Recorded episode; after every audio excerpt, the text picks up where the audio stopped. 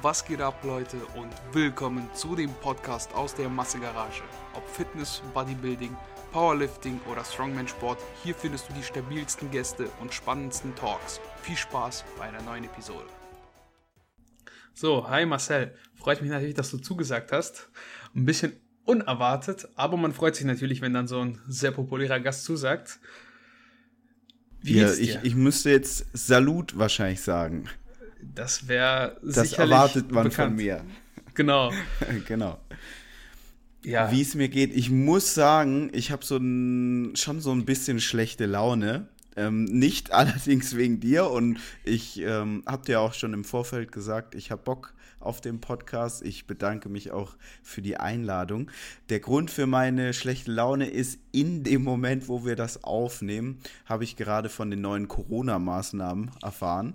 Wir befinden uns ja dann ab dem Montag in einem Lockdown und das ist natürlich schon so eine Geschichte, wo ich einmal natürlich aus persönlicher Sicht keine Lust drauf habe, ähm, einfach weil man kann nicht mehr so gut Sport machen, kann nicht mehr essen gehen, man ist einfach eingeschränkt. Aber das andere, was für mich so bitterer ist, ist, denke ich, dass die Maßnahmen für die Wirtschaft einfach sehr, sehr schädlich sind. Und wir sind jetzt so ein Remote-Unternehmen. Wir werden das so recht gut überstehen. Aber man muss natürlich schon sagen, es werden jetzt natürlich wieder viele Menschen ihren Job verlieren. Es werden viele äh, Geschäfte kaputt gehen. Und das macht mich schon. Also ich, ich stehe nicht so zu 100 Prozent hinter den Entscheidungen, die da getroffen werden. Und da das sehr gravierende äh, Entscheidungen sind, hinter denen ich nicht stehe, habe ich jetzt so ein bisschen schlechte Laune. Aber ähm, dafür kannst du nichts. Ja. Würdest du sagen, es trifft Gannikus vielleicht mal so ganz schnell vorab? Nee, wie gesagt, also uns trifft es jetzt nicht so unmittelbar und wenn dann nur so indirekt und nicht wirklich stark. Wir sind ein Team, was komplett remote arbeitet. Das heißt, wir arbeiten komplett übers Internet zusammen. Also wir haben auch aktuell gar kein Büro mehr, wo wir uns irgendwie jeden Tag treffen, sondern das läuft wirklich nur immer remote, außer wir machen verschiedene äh, Firmen-Events, also so Get-togethers nennen wir das, wo dann alle zusammenkommen. Es ist auch so, dass bei uns nicht mal alle in Deutschland arbeiten. Ähm, und dementsprechend ist es so, dass das für uns jetzt nicht gravierend ist, was die Zusammenarbeit angeht.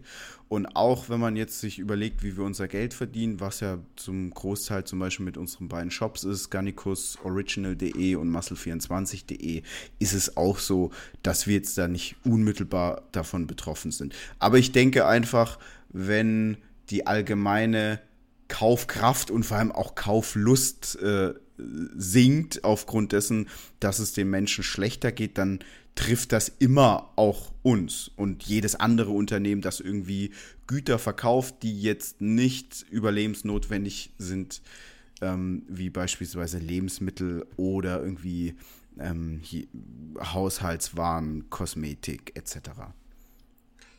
Ja, es äh, klingt doch mal gar, also gar nicht so schlecht, wenn es dich nicht so hart trifft. Wahrscheinlich persönlich dich als Marcel, der gerne trainiert, eher als das Team halt. Ja, aber wie gesagt, ich bin schon ziemlich sicher, dass ohne Corona generell ja die Wirtschaftsleistung stärker ist von jedem Land. Und dadurch, dass sie geschwächt wird, ist es, also ich bin mir schon ziemlich sicher, dass sich viele Leute überlegen, hm, hole ich mir jetzt, wenn es den Galenikus wieder gibt, hole ich mir den jetzt oder schnall ich nicht jetzt doch ein bisschen den Gürtel enger und spare mir das, weil ich habe jetzt irgendwie gerade Kurzarbeit als Beispiel. Und dann ist man, sind wir natürlich schon auch davon betroffen. Aber wie gesagt, es ist halt nicht unmittelbar wie jetzt ein Restaurantbesitzer oder jemand, der ein Gym hat, ähm, wo es jetzt erstmal ähm, das Geschäft geschlossen werden muss. Aber der Fixkostenapparat ähm, ja relativ gleichbleibend ist. Ich muss auch dazu sagen, bei uns ist, wir sind so sehr, sehr dynamisch aufgestellt, sehr, sehr agil. Das heißt, wenn wir jetzt irgendwie mehr Action machen, mehr verkaufen, mehr Pakete verschicken, ähm, dann, dann haben wir praktisch höhere Kosten, aber wenn wir jetzt weniger machen und alles runterfahren, haben wir auch weniger Kosten. Und wir haben eben nicht jetzt wie andere irgendwie ein riesen Büro angemietet. Ähm, als Beispiel, was dann einem auch immer gleich viel Geld kostet. Daher, wir sind da sicherlich agil. Ähm, schön finde ich es aber trotzdem nicht. Gut, dann lassen wir das erstmal mit den Corona-Maßnahmen. Du weißt ja selber, es ist ein relativ heikles Thema. Ne? Dann kommen da sicherlich irgendwelche, die einen sind da irgendwelche Verschwörungsfanatiker, die sagen dann, ja, alles scheiße. Der nächste kommt dann, ah, was, wie könnt ihr das behaupten? Und im Endeffekt hast du dann nie irgendwie, egal was du sagst, du triffst nie das Richtige. Ne? Nee, aber ich, ich, ich hatte vor kurzem so ein sehr, ein sehr schönes Übersichtsbild gesehen. Ähm, da hat jemand irgendwie, äh, es war einmal, äh, war so die Überschrift, ähm, einfach, dass man die ganzen Maßnahmen so ein bisschen kritisch sieht und hinterfragt, dass man es auch kritisch sieht, wenn die eigenen Rechte eingeschränkt werden. Dann, dass man natürlich auch Angst hat, gesundheitlich vor dem Ganzen. Also ich bin jetzt keiner, der sagt, es gibt kein Corona und der, dieses Virus äh, kann mir nichts anhaben oder so ein Quatsch. Nein. Ähm, und ich weiß gar nicht mehr, was der dritte Standpunkt war. Aber am Ende des Tages kann ja jeder Mensch diese unterschiedlichen Standpunkte schon auch in sich vereinen. Also ich wäre auch froh, wenn es morgen diesen Virus nicht mehr gibt. Aber ich sage eben auch, als jemand, der ja schon auch für andere Menschen verantwortlich ist und ähm, dafür sorgt, dass da Menschen ihre Miete bezahlen können, sehe ich da natürlich schon auch kritisch drauf und sage, hm, weiß ich nicht, ob das alles so 100% so sein muss, wie es jetzt ist. Aber ich bin bei dir. Ähm, das ist so ein Thema, ähm, wo die Menschen auf jeden Fall stark spaltet und sehr stark polarisiert. Ja, ein Gutes hat das Ganze, ja. Menschen werden dazu gedrängt, ein bisschen selber den Kopf einzuschalten, würde ich sagen. Zumindest einige. Das ja. schadet halt nie. Aber was mich viel mehr interessieren würde, ist, wer ist eigentlich Marcel? Also, ab jetzt ja. mal so eine ganz 180-Grad-Drehung, eine ganz 100 äh, Wer ist Marcel? Man äh, sieht dich immer bei Gannikus, man kennt den äh, typischen Spruch, wie ging der mal? Vala Galenikus war das beste Booster. Ja. Das, das kennt man auch. Man kennt dich aus den Reviews. So, das Gesicht ist bekannt, aber du hast mal erzählt, du hast irgendwie was mit einem IT-Unternehmen zu tun gehabt. Das habe ich ja. mitbekommen. Dass du da ein Startup hattest, dann hast du dich für Garnicus entschieden. Aber was kam davor? So. Wer ist die Person Marcel? Also so richtig privat. Wenn du Bock hast, pack da gerne aus. Ich denke, das wird viele Leute interessieren. Ja, ich bin da generell entspannt, auch wenn ich glaube, über mich ist jetzt privat gar nicht so vieles bekannt. Ähm, einfach, ja, ich erachte das nicht immer als so wichtig. Ähm, du hast ja jetzt so stark nach der Vergangenheit gefragt. Ich habe auch kein Problem, über die Vergangenheit zu erzählen, aber vieles aus der Vergangenheit äh, hat man sich, glaube ich, nicht so aussuchen können. Ähm, und daher bin ich immer schon so ein Mensch gewesen, der sehr stark zukunftsorientiert ist und gar nicht so sehr vergangenheitsorientiert. Und daher ist für mich persönlich auch gar nicht so spannend, wo man herkommt, sondern viel spannender ist, ähm, wo man hingeht. Aber ich äh, erzähle natürlich gerne, wo ich herkomme. Ähm, ich komme aus der Ecke Stuttgart. Ich bin da aufgewachsen. Mein Vater ist ein amerikanischer GI. Meine Mutter ist eine Deutsche gewesen und ich bin da praktisch äh, ja relativ ähm, typisch aufgewachsen, wie es für viele ist, die auch einen amerikanischen GI als Vater haben. Sprich, ähm, ich kenne jetzt meinen leiblichen Vater nicht wirklich. Also ich weiß, wer das ist, aber ich bin jetzt nicht mit dem aufgewachsen. Ich bin auch nicht äh, bei meiner Erzeugerin aufgewachsen, sondern in der Pflegefamilie. Ähm, und ja, ich würde jetzt mal sagen, ich hatte jetzt nicht unbedingt so die vorbildlichste Kindheit, was Wohlstand und äh, geordnete Familienverhältnisse angeht. Aber ähm, für mich war das eigentlich auch nie so schlimm, weil wenn du das gar nicht anders kennst, dann ist das für dich auch gar nicht so dramatisch. Und am Ende des Tages kann ich sagen, jetzt wo man so ein erwachsener Mensch ist, hat das schon dafür gesorgt, dass man so eine hohe Resilienz hat. Das ist mir schon schon da schon relativ früh aufgefallen, dass ich jemand immer schon war, den ich habe als Kind nicht so viel geweint wie die anderen. Ich war nicht so schnell aus der Bahn zu bringen. Ich war da eigentlich schon immer relativ gefestigt, weil ich auch schon stark auf mich selbst ähm, immer gestellt war. Ähm, bin dann natürlich auch wie jeder andere zur Schule gegangen. Ich war jetzt auch nie, also ich war kein extrem guter Schüler, auch nicht extrem schlecht. Ich würde jetzt sagen, maximal schlechtes Mittelmaß. Also ich habe so eine, eine, eine glaube ich, also ich weiß nicht, ich habe mein Zeugnis, ich glaube, ich habe das nicht mal mehr. Ja. Ähm, aber ich habe eine mittlere Reife, keine, keine gute, aber jetzt wahrscheinlich auch keine brutal schlechte, so äh, Durchschnitt. Ich müsste jetzt so echt raten, aber ich schätze so um, um die drei so vom Durchschnitt her. Das ist jetzt auch schon gar nicht gut, ja. Ähm, das ist halt so gerade mittelmäßig. Also ich war immer so ein relativ mittelmäßiger Maximal-Schüler. Ähm, habe dann eine Ausbildung gemacht zum Kfz-Lackierer. Ähm, das habe ich aber jetzt echt nur gemacht, weil man halt irgendwas macht, ja. Ähm, es war jetzt nicht so, dass das irgendwie von meiner Seite aus wahnsinnig passionsgetrieben war, sondern man hat das gemacht, damit man nicht nichts macht. Ähm, ich habe in dem Beruf aber nie wirklich gearbeitet. Ich habe da nur die Ausbildung abgeschlossen. Äh, ich bin dann auch mit Anfang 20 muss es gewesen sein, nach Berlin gezogen und habe dann hier in Berlin im Vertrieb gearbeitet für verschiedene Firmen, ähm, unter anderem auch im Softwarevertrieb, wo man B2B-Software vertrieben hat. Also ich hatte da äh, mein letzter normaler Arbeitgeber müsste, ja doch, das war ein Microsoft. Ähm, Microsoft Software House. Also wir haben dort unter anderem Microsoft Software vertrieben, aber auch andere Business Software, BI, ähm, also Business Intelligence, sind praktisch so ja, Auswertungsanalyse Software und CRM Software. Für die, die in dem Thema drin sind, die können auf jeden Fall mit den ähm, Keywords was anfangen. Und äh, ja, mein, meine Aufgabe war damals der Vertrieb und wir haben praktisch Unternehmen gesucht, die so eine Softwarelösung einführen wollen. Ähm, es war dann aber so, dass ich relativ schnell festgestellt habe, wenn man so ein Unternehmen äh, gefunden hat, das so eine Software einführen möchte, dann ist es auch noch sehr entscheidend, was die für eine Art Software einführen wollen. Also sind die zum Beispiel ein Unternehmen, das so eher auf Microsoft setzt oder beispielsweise auf SAP.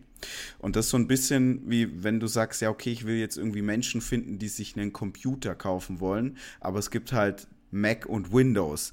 Und wenn zu mir jetzt jemand kommt und sagt, hey, guck mal, ich habe hier voll den nicen Windows-Rechner, was hältst du von dem? Dann sage ich zu ihm, also du musst mir mit Windows gar nicht kommen. Ich bin Mac, ich bin in der Apple-Welt, ja. Und so ein bisschen ist das auch in der in der Software-Welt, in der B2B-Software-Welt, wenn Unternehmen beispielsweise SAP im Einsatz haben, dann sind die nicht unbedingt offen für ein äh, CRM-System von Microsoft und umgekehrt. Und dementsprechend kam ich dann mit meinem damaligen Arbeitskollegen auf die Idee, dass wir diese Firmen, die einen Bedarf haben, eigentlich mit den Firmen, die exakt das anbieten, was diese Firmen haben wollen, matchen könnten.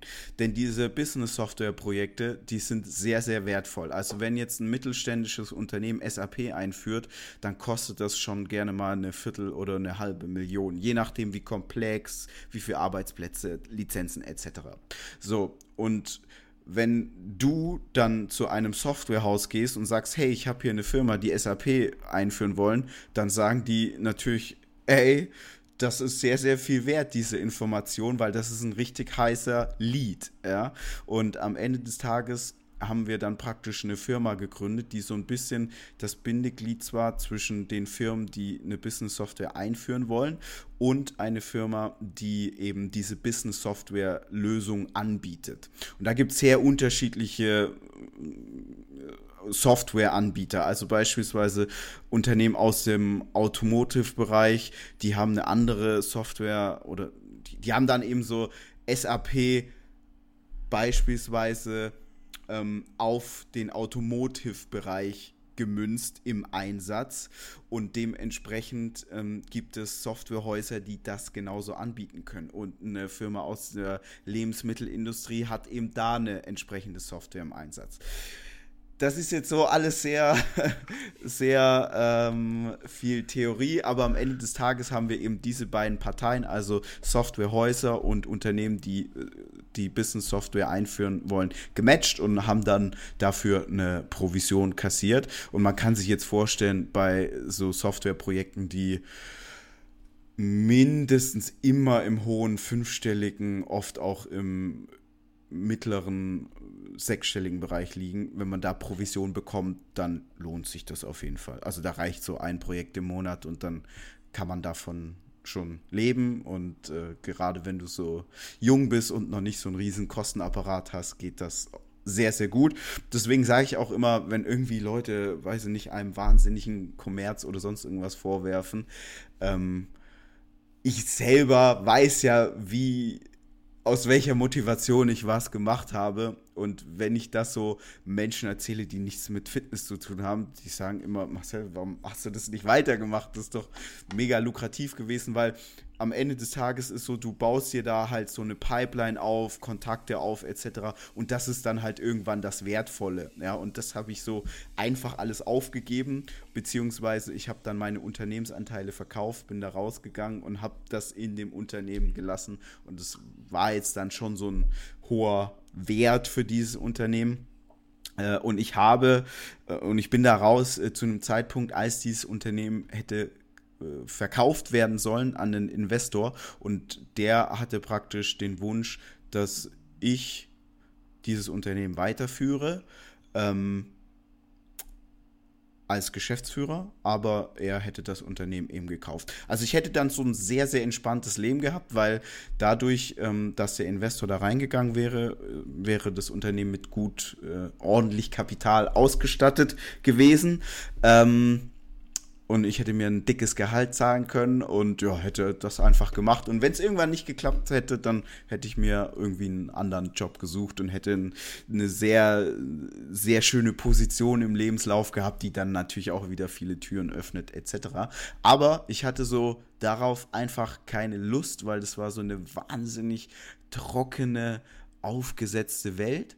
Und ich hatte so die Gannikus-Idee schon 2012 hab mich dann aber damals noch nicht dazu gerungen, ähm, mit Gannikus durchzustarten, weil ich so dachte, ah nee, wenn man sich selbstständig macht, dann muss man doch irgendwie was Seriöses machen.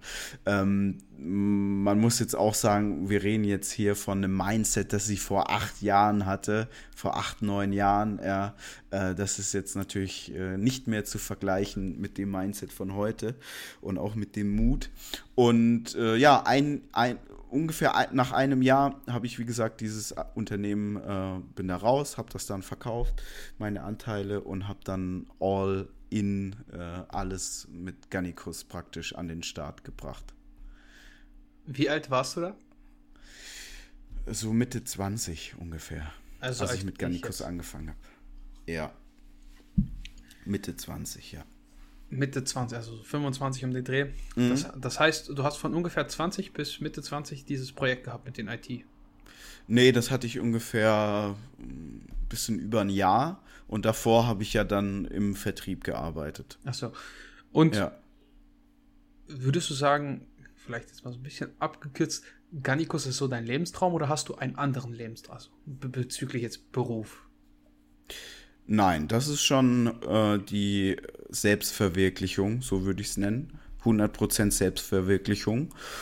Und ich denke, es gibt viele Bereiche, die ich cool finden würde und wo ich auch gut darin wäre, wenn ich mich da voll reinhängen würde und mich voll fokussieren würde.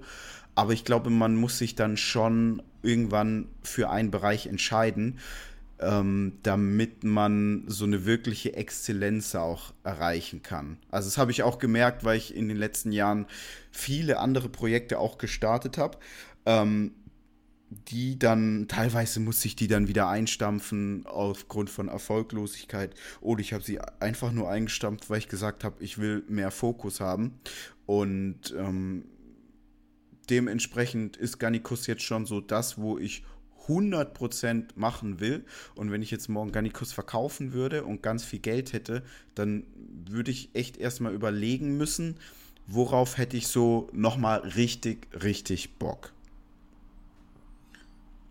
Das klingt interessant, auf jeden Fall. Vor allem ist das doch eigentlich so das, was sich die meisten Leute vorstellen, also in ihrem Beruf beziehungsweise so in ihrer Wunschvorstellung, dass sie etwas machen, worauf sie Lust haben, dass sie praktisch, wie man das mal so schön sagt, nicht mehr arbeiten müssen, weil sie das gerne ja. machen. Ja, aber ich glaube, bei vielen ist es so, sie denken dann nur, weil sie jetzt etwas tun, was 100% ihr Ding ist, ist so alles immer 100% geil. Aber das ist es nicht. Also auch hier bei dem, was ich jetzt mache, gibt es natürlich Kontras, ja. Wenn jetzt beispielsweise ein Produkt von dir verboten wird, das ist jetzt nichts, wo man dann sagt, ja, yeah, ich mache ja mein Ding und auch das ist geil. Nein, das ist natürlich nicht geil. Oder ähm, wenn jetzt irgendwie ein Mitarbeiter, den man sehr schätzt, das Unternehmen verlässt, das Team verlässt, das ist dann natürlich auch nicht schön. Ja? Das ist dann nicht so, dass man sagt, yeah, geil, aber am Ende des Tages ist halt so, dadurch, dass man das so sehr liebt, was man macht, ähm,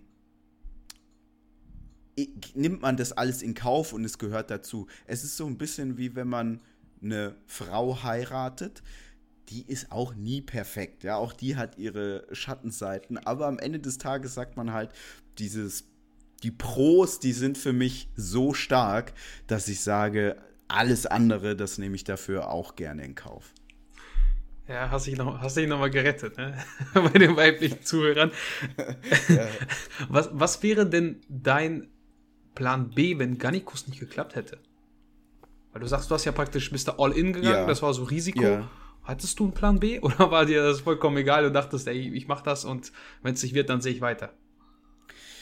Ich hatte keinen Plan B, weil ich habe damals so schon natürlich mich sehr stark damit auseinandergesetzt, was für Leute kenne ich, wo sind die. Ähm, und ich kannte jetzt niemanden, der irgendwie. Ich kannte eigentlich gar keinen, der für eine Sache schon mal alles gegeben hat. Das kannte ich damals nicht. Ich kenne auch heute ehrlich gesagt sehr wenige Menschen, die für eine Sache wirklich alles gegeben haben. Ich habe jetzt sehr, sehr viele Menschen kennengelernt und ich habe auch mittlerweile Menschen kennengelernt, wo ich weiß, sie haben für eine Sache wirklich alles gegeben, aber das kann ich wahrscheinlich an einer Hand abzählen.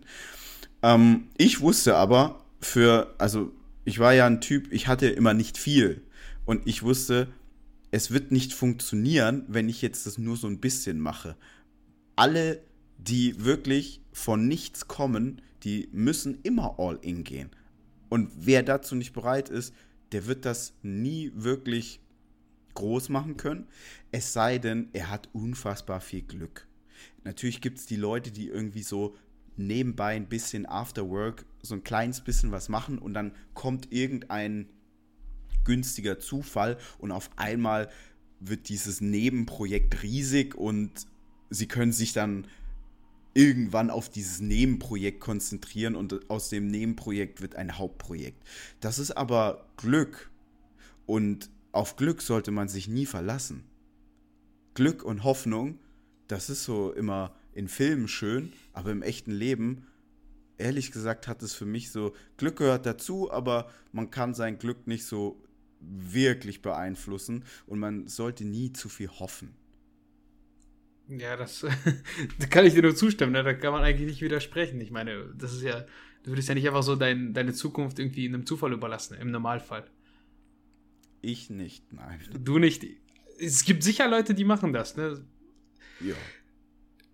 Wie kam das dann, dass du, du hast gesagt, du hast jetzt Gannikus gestartet, das lief relativ gut. Ihr habt ja mit Produktreviews gestartet?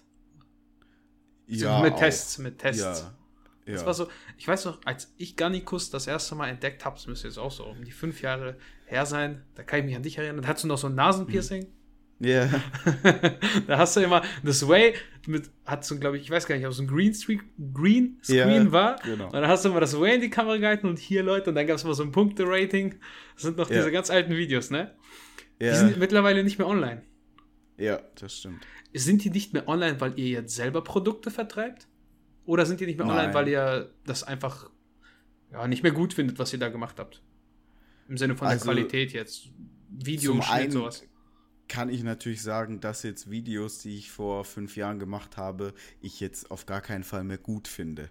Ähm, es wäre auch irgendwie sehr, sehr seltsam, weil man hat sich ja seitdem weiterentwickelt und äh, sehr viel Know-how dazu gewonnen. Ähm, ich muss auch sagen, ich war immer jemand, der so sehr ähm, lax gesprochen hat, sehr auch viele Ausdrücke verwendet hat und ähm, im Nachhinein findet man das immer nicht mehr gut. Aber das sind alles so Prozesse. Aber das ist jetzt auch gar nicht der Grund, warum die Videos nicht mehr offline sind, weil wir haben noch viele alte Videos offline, die ich mir jetzt auch, wenn ich die mir angucke, denke ich so, oh mein Gott, wie war ich denn da? Ja, ähm, aber es ist ja ein Teil der Journey und daher finde ich das nicht schlimm. Und deswegen können die auch online sein. Ähm, aber finde ich die alten Reviews gut? Nein, finde ich nicht. Äh, sind, ist das der Grund, warum die offline sind? Nein, ist nicht der Grund. Der Grund ist ganz einfach. Durch, dadurch, dass wir jetzt eigene Produkte auf dem Markt haben, sind wir juristisch gesehen Mitbewerber. Und dann darfst du dich bezüglich anderer Produkte nicht mehr so äußern, wie wenn du jetzt eine Partei bist, die praktisch für einen Blog ähm, Testberichte macht. Und da ich ja schon immer eine sehr explizite Sprache hatte und das jetzt nie so, ähm, ja, ich habe es schon immer so gesagt, wie ich es mir gedacht habe, ja, äh, ist es einfach so, dass man das vorsorglich runtergenommen hat. Einfach um da jetzt, also wir haben in den Jahren immer wieder äh, leider relativ viel Geld auch für Rechtsstreitigkeiten ausgeben müssen. Und ja, was man nicht äh, ausgeben und ausfechten muss, das fechtet man nicht aus. So ganz einfach. Wirst du denn immer noch angesprochen, äh, dass du irgendwelche Booster-Tests mal machen sollst, mal wieder? Weil du wirst ja sicherlich irgendwie auf der Straße erkannt. Ähm, ja, es fragen auch hin und wieder Leute, aber ich muss auch ganz ehrlich sagen, ähm, ich werde oft gefragt, wenn jetzt irgendwelche neuen Produkte kommen, was ich davon halte.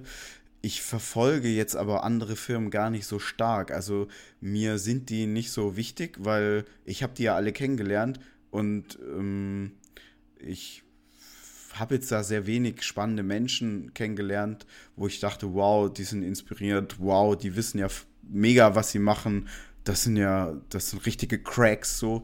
Und ähm, das hatte ich jetzt so wenig. Und jetzt, wo das nicht mehr beruflich ein Teil ist, worum ich mich kümmern muss, schaue ich da gar nicht so sehr, was andere Unternehmen machen. Und dann muss ich immer den Leuten sagen, ey, sorry, ey, ich habe keine Ahnung. Also, wenn mich jetzt einer fragt, hey, welcher Hardcore-Booster ist denn aktuell krass, dann muss ich sagen, boah, ich habe selber schon ewig keinen keinen mehr genommen. Ich habe mal alle weggeschmissen, ähm, die ich hatte und ich hatte richtig viele, weil die sind alle hart geworden, verklebt, dann kannst du ja auch nicht mehr benutzen und ich glaube, ich hatte, ich weiß gar nicht, ob ich noch eine Dose zu Hause habe. Ähm, daher ja, ich werde zwar gefragt, aber ich kann dann gar nicht so viel dazu sagen. Wo ich jetzt viel dazu sagen kann, sind dann zum Beispiel so Energy Drinks oder Proteinriegel, weil das kaufe ich natürlich auch immer. Oder so Low Calorie Eis, das kaufe ich mir immer. Und dann kann ich auch dazu eine, habe ich eine Meinung dazu, aber äh, wenn jetzt irgendwie, weiß ich nicht, All Stars neues Way hat, dann und du sagst mir das, dann erfahre ich das so das erste Mal, ja. Ja, dann stellen sich mir jetzt zwei Fragen. Meinst du, ihr könntet noch neutral bleiben, jetzt wo ihr eigene Produkte habt? Und denkst du wirklich, man könnte jetzt noch irgendwie eine Neuerung bringen? Also, ich meine, die kochen ja alle nur mit Wasser. Ein Whey ist ein Whey, da kann man vielleicht ein anderes Flavoring reinmachen und vielleicht den Prozentsatz da an Eiweiß höher irgendwie setzen durch irgendwelche Filterung, aber sonst kannst du ja nicht viel verändern, ne? Also könnte man neutral sein. Ähm denke ja, weil für mich ist so ein Produkt nicht Magic, sondern es gibt viele Indikatoren, die darüber entscheiden und Faktoren, ob ein Produkt gut ist oder nicht. Und selbst so etwas wie Geschmack, ja, in der Produktentwicklung spricht man dann zum Beispiel von einer gewissen Sensorik. Also auch das ist so ein sehr auch da kann man sehr analytisch und sehr faktisch rangehen. Und äh, es ist auch so ein bisschen naives Denken, wenn die Menschen sagen, ja, es ist ja Geschmack und jeder, jeder hat ja einen anderen Geschmack. Also, wenn ich in den Supermarkt gehe, sehe ich seit 30 Jahren teilweise dieselben Lebensmittel. Warum ist das so? Weil die Geschmäcker halt doch nicht so unterschiedlich sind. Und wir können uns jetzt, glaube ich, beide darauf einigen, dass Burger, Pizza und Schnitzel uns schmeckt, wenn das so eine gewisse Qualität hat. Also es ist jetzt nicht so, dass die Menschen ähm, komplett gegenteilige Meinung haben. Cola ist, findet jeder gut. Ja. Ähm, oder keine Ahnung, ein Magnum-Eis äh, etc. Ja, jeder findet das gut, gut da reinzubeißen, dann knackt die Schokolade, dann hast du da drin irgendwie eine, ein Eis, ein Vanilleeis, das gut schmeckt. Also das ist jetzt nicht so, dass du 100 Leute fragst und 100 verschiedene Meinungen bekommst. Natürlich gibt es gewisse Präferenzen. Der eine sagt, ich stehe mehr auf weiße Schokolade, der andere sagt, ja, ich finde mit Mandelstücken gut, der andere sagt, ähm, ich finde es ohne gut, aber es wird jetzt keiner sagen, wow, was ist das für eine, wie, was ist das für ein widerwärtiges Eis, ein Magnum? Ja, also das, das wird es nicht geben. Dementsprechend ähm, ist es schon so, wenn man die Produkte sensorisch sehr, sehr gut macht, ähm, dass die sich darin unterscheiden. Wenn man jetzt zum Beispiel mal unseren Galenicus nimmt, was sind da Unterscheidungsmerkmale? Beispielsweise der klumpt nicht. Das ist jetzt für mich also es war jetzt für uns gar nicht schwer, den so zu konzipieren, dass er nicht klumpt, aber das ist so einer der ganz wenigen Booster, die schon eine signifikante äh, Anzahl an Pumps, äh, Substanzen haben, der nicht klumpt. Dann, was die Sensorik angeht, der Geschmack. Du kannst den trinken, ohne danach nach, den Drang haben, nachtrinken zu müssen.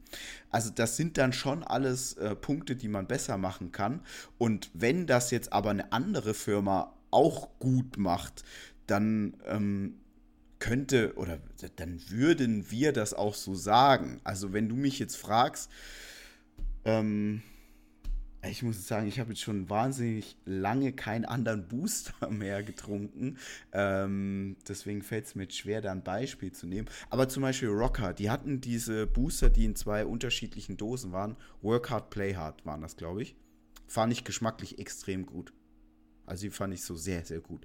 Macht es jetzt den Galenicus schlechter oder besser? Es berührt ihn gar nicht. Auch die, geschmacklich waren diese Booster gut. Daher ähm, ehrlich gesagt, wenn da jemand jetzt einem das unterstellt, dass man da jetzt nicht irgendwie sachlich bleiben kann,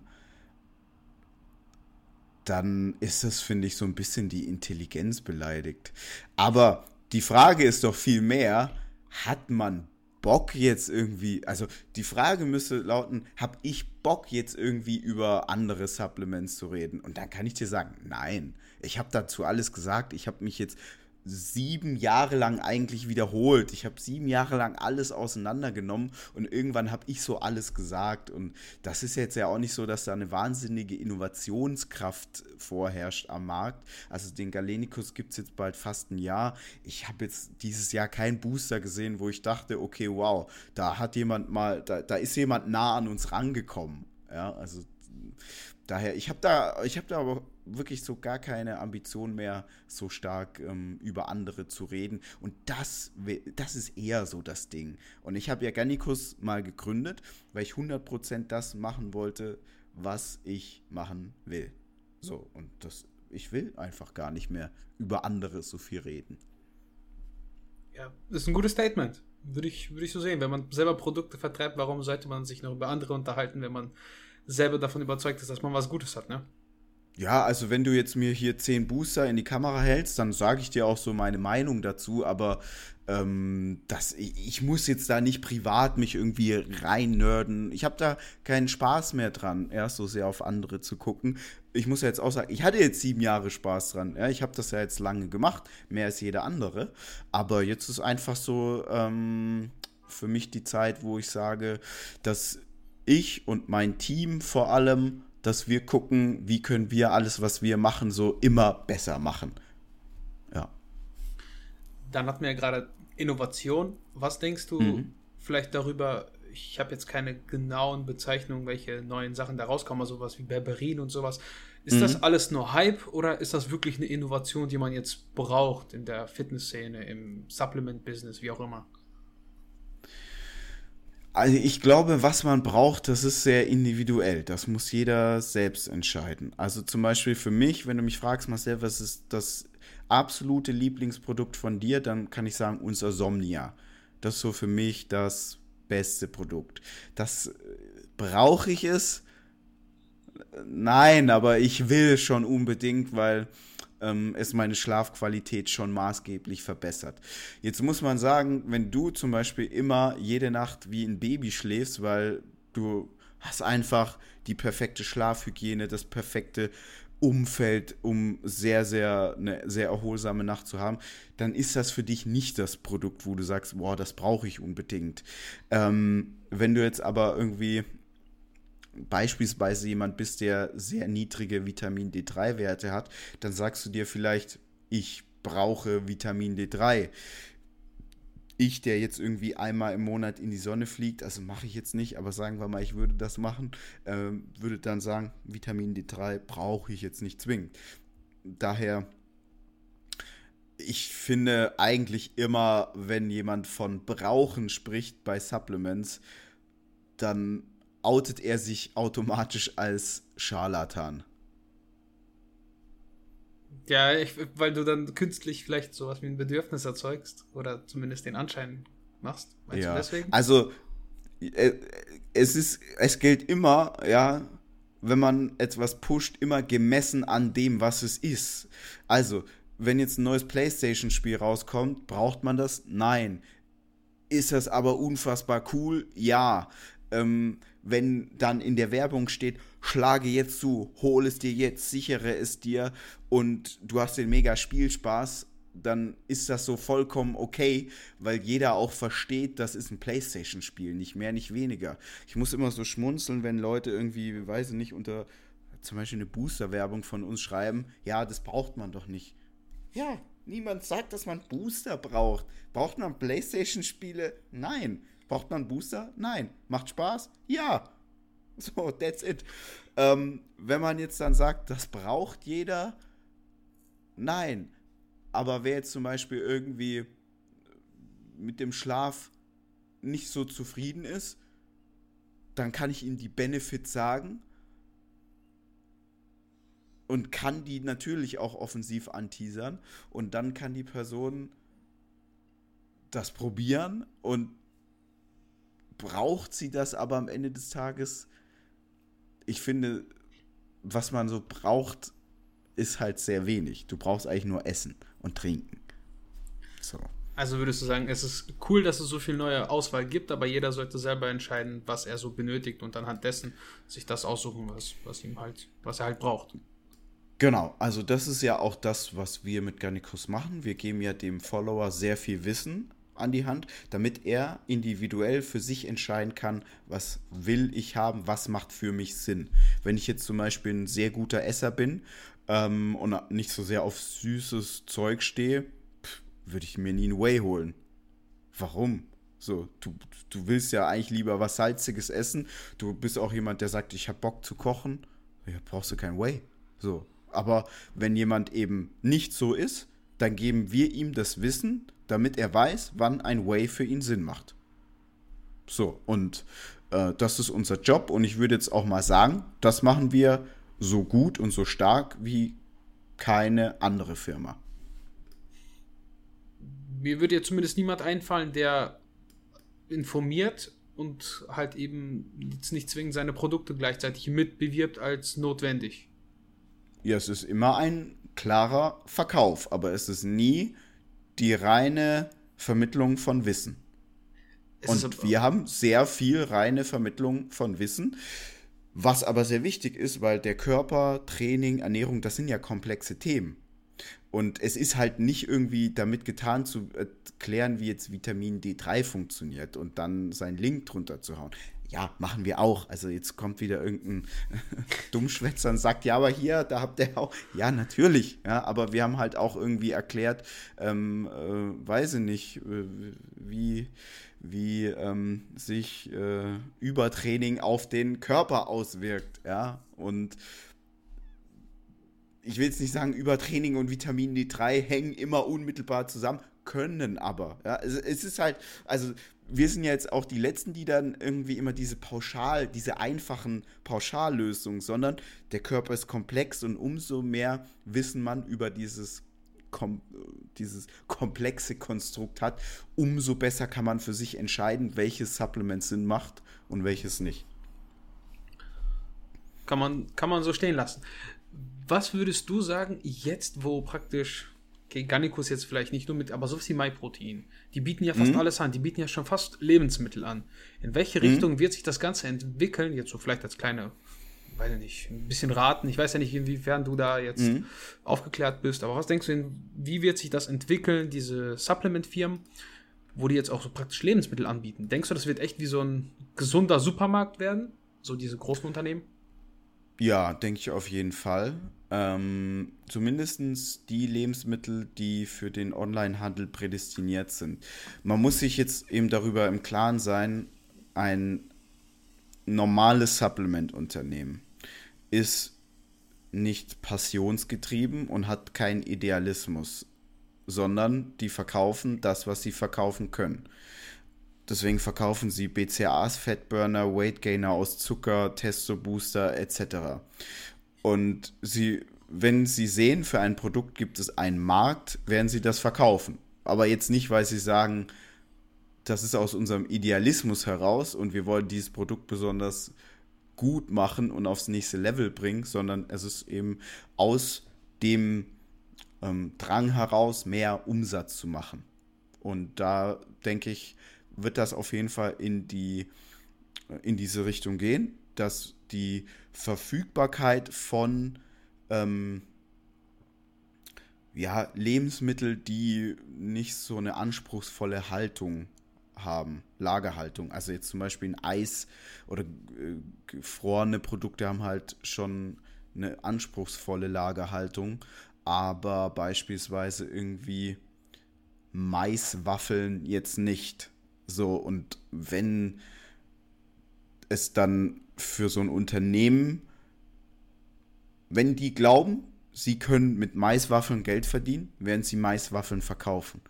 Aber nicht, weil die sagen, Maiswaffeln sind mega, mega. Wir stehen dahinter. Das ist super. Ja, sondern sie verkaufen es halt, weil sie es verkaufen lässt. Kommst du auf Maiswaffeln, weil jetzt ein neuer Maiswaffelverkäufer so an den Start gegangen ist? Ich weiß gerade nicht den Namen. Äh, nee, äh, ich habe äh, vorhin so Quinoa-Maiswaffeln gegessen und ich habe mir dann überlegt, äh, aufgrund deiner Frage, äh, das wäre auf jeden Fall ein Produkt, das könnten wir zum Beispiel auch verkaufen bei uns. Ähm, warum tun wir es nicht? Ähm, zum Beispiel, weil wir aktuell gar keinen äh, Lieferanten dafür haben, keine auch jetzt nicht wirklich Kontakte ähm, etc. Und äh, ich habe wir haben das jetzt auch noch nie irgendwie bei uns intern besprochen, aber das ist natürlich schon auch, wir wollen schon das anbieten am liebsten, was wir selbst ja konsumieren. Also bei allem, was wir tun, dadurch, dass alle Menschen bei uns im Unternehmen sehr passionsgetrieben sind, machen wir schon auch alles immer aus so einem Egoismus heraus. Aber es ist so ein, ist ein, ja, ein schöner Egoismus, wenn du sagst, ey, ich will die, ich, ich habe jetzt so richtig Bock auf das Produkt, deswegen müssen wir das jetzt schnell auf den Markt bringen, weil ich es nehmen will. Ja, also zum Beispiel, gerade beim Somnia, da war so bei uns intern so der, der größte Hype, weil wir dachten, weil, weil wir halt intern so ultra Bock drauf hatten. Ja, also war intern, äh, hättest du jetzt äh, jeden bei uns im Team gefragt, Danny, Simon, Diana etc., hätten, hätt, hättest du gefragt, erst Galenicus oder erst Somnia auf den Markt bringen dann hätten wir gesagt, eher Somnia, ja, aber logistisch etc. Produktentwicklung hätte, hat jetzt halt nicht so hin, kam jetzt nicht so, ja. Ähm, und dementsprechend ist es ja schon mein Traum, immer die Sachen, die ich auch selber feier, selber gut finde, selber zu machen. Das ist so etwas, woran ich Bock, wo, woran ich Spaß habe. Ja? Deswegen, Garnicus ist für mich Selbstverwirklichung. Genauso nehmen wir jetzt zum Beispiel Bull and Bully. Ja? Da bin ich auch ja mit dabei. Ist auch zum Teil meine Firma. Ähm, ich habe einen Hund, ich habe so einen bösen Kampfhund, in Anführungszeichen. Ähm, jedes Hundefutter, ich weiß da nie, was drin ist. Ich finde die Verpackung immer nicht cool. So, also haben wir gesagt, ey, lass es uns doch so machen, wie wir es geil finden. Und ich würde jetzt einfach mal behaupten, wenn ich es geil finde, finden es auch andere oftmals geil. So, und dann macht man das einfach. Wird man mit Bull im Bulli mal so Umsätze machen wie Paddy Crepal? Nein, weil es ist ja überhaupt nicht so gefällig und nicht so massentauglich. Aber darum geht es nicht, sondern es geht darum, sein Ding zu machen, kreativ zu arbeiten, sowas nach vorne zu bringen und für Leute, die so ticken wie man selber, etwas Cooles zu schaffen. Das ist immer so das, worum es einem geht. Aber wie ich schon gesagt habe, da unterscheiden wir uns jetzt schon maßgeblich von einer Firma, ähm, von, von, den allermeisten anderen Firmen. Ja, also, und, und wenn sich jetzt jeder die Frage stellt, ja Marcel, aber wie kommst du darauf? Guck, durchleuchtet doch einfach mal diese Firmen, diese Auftritte. Ihr, ihr, wisst nicht mal, wen, ihr kennt nicht mal die Geschäftsführer. So, die, die, die geben nicht mal ihr Gesicht her für ihre Sache das ist halt ja immer so ein bisschen schwierig. Deswegen haben die ja diese ganzen Werbefiguren, die auf Instagram für die werben, die ganzen Influencer, weil die mhm. praktisch das Gesicht darstellen sollen der Firma. Der Geschäftsführer will ja gar nichts damit zu tun haben. Der will sich nicht mit den Kunden auseinandersetzen, der will nicht auf der Straße angesprochen werden, dass einer da kommt und sagt, Galenikus war das beste Booster. Die haben yeah. da keinen Bock drauf, ne? Das ist schon ja. klar. Coole Sache mit äh, Bull und Bully hätte ich auch jetzt angesprochen, so ob das auch aus dieser Passion rauskommt. Äh, Hast du aber jetzt schon ja. vorweggenommen. Und ja. was ist mit Muscle 24? Da hast du auch mal gesagt, dass du die Sachen von Gasp gefeiert hast und genau, deswegen genau, also, dann aufgegriffen hast, als das verkauft werden sollte. Genau, also ich habe ähm, bei Muscle 24 immer eingekauft früher. Ich ähm, war immer ein riesen Gasp-Fan. Das sieht man auch an den Videos, also auch an den alten Videos, die auch noch online sind. Ähm, in meinem ersten Video hatte ich auch schon Gasp-Stringer an. Also ich fand die Marke immer sehr cool, habe mir immer das selber gekauft. Ähm, ich wurde auch nie gesponsert von denen oder ähnliches. Und dann habe ich durch Zufall mitbekommen, dass dieser Online-Shop verkauft werden soll. Und dann dachte ich, ey, das ist doch eine super Ergänzung zu dem, was wir machen. Das passt sehr gut zu uns. Auf Muscle 24 wurden schon immer Bodybuilding-Klamotten verkauft. Und ähm, ich fand das einfach auch so ein bisschen schade, dass das so ein bisschen die letzten Jahre, bevor wir das übernommen haben, so ein bisschen rückläufig war. Ähm, weil, also ich bin jetzt nicht der krasseste Bodybuilder, aber ich denke einfach, das sind so Gorilla Wear, Gold's Gym, Gasp, das sind nicht so Wischi-Waschi-Marken, sondern das sind so Marken für Leute, die schon so auch so Statements abgeben wollen mit dem, was sie tragen. Und ich wollte schon auch so, dass dieser Spirit weiter besteht. Ähm, und natürlich, natürlich auch wollen wir und müssen damit Geld verdienen. Also wir haben jetzt ja in den letzten Jahren immer mehr externe Werbepartner gestrichen und machen immer weniger Werbung für externe Firmen, weil wir natürlich versuchen, mit unseren eigenen E-Commerce-Shops ähm, jetzt praktisch das, die Umsätze zu generieren, dass wir weiterhin ein sehr starkes Team haben können, das sehr starken Content generiert. Und genau, dann stand das zum Verkauf, Muscle 24, und dann äh, haben wir das übernommen und versuchen das seitdem zu pushen. Und eben das, was man auch schon immer cool fand, was man schon immer gefeiert hat, ähm, ja, auch da sich wieder so se selbst zu verwirklichen. Und auch da, das sind bestimmt nicht irgendwie jetzt die, die Art von Kleidung, die jetzt so im Mainstream am besten funktioniert, aber das sind halt Sachen, die wir cool finden. Ja. Darf ich fragen, ob sich das lohnt jetzt mit Muscle 24? Das ist jetzt so meine persönliche Meinung. Ich weiß, das ist vielleicht im Podcast, will man das nicht so, so, aussprechen, ja. aber wenn du das jetzt mit Garnicus vergleichst, ist es wahrscheinlich nicht so lukrativ oder mit Bull Bully. Ähm, es ist anders. Also, wie, wie bei allem im Leben hast du so deine Pros und Kontras und wo Licht ist, ist auch Schatten. Also zum Beispiel, wenn man sich jetzt mal anguckt, Nahrungsergänzungsmittel, was ist da positiv?